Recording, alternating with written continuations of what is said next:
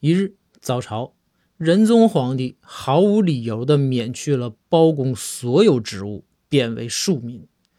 包公就着急了，就问皇上：“这是为啥呀？咋整这么狠呢？”仁宗就说：“包爱卿，我呀想了一个晚上，我这是为你好啊，你不觉得自己突然变得性感了吗？”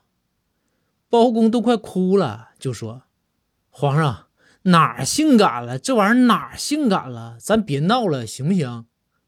仁宗回道：“包爱卿，你想啊，当官影响你性感，你知道吧？你想。”当大官的时候，大伙都喊你啥？包大人，对吧？你再看你现在啥也不是了，平民，那大伙一见你喊啥？黑丝。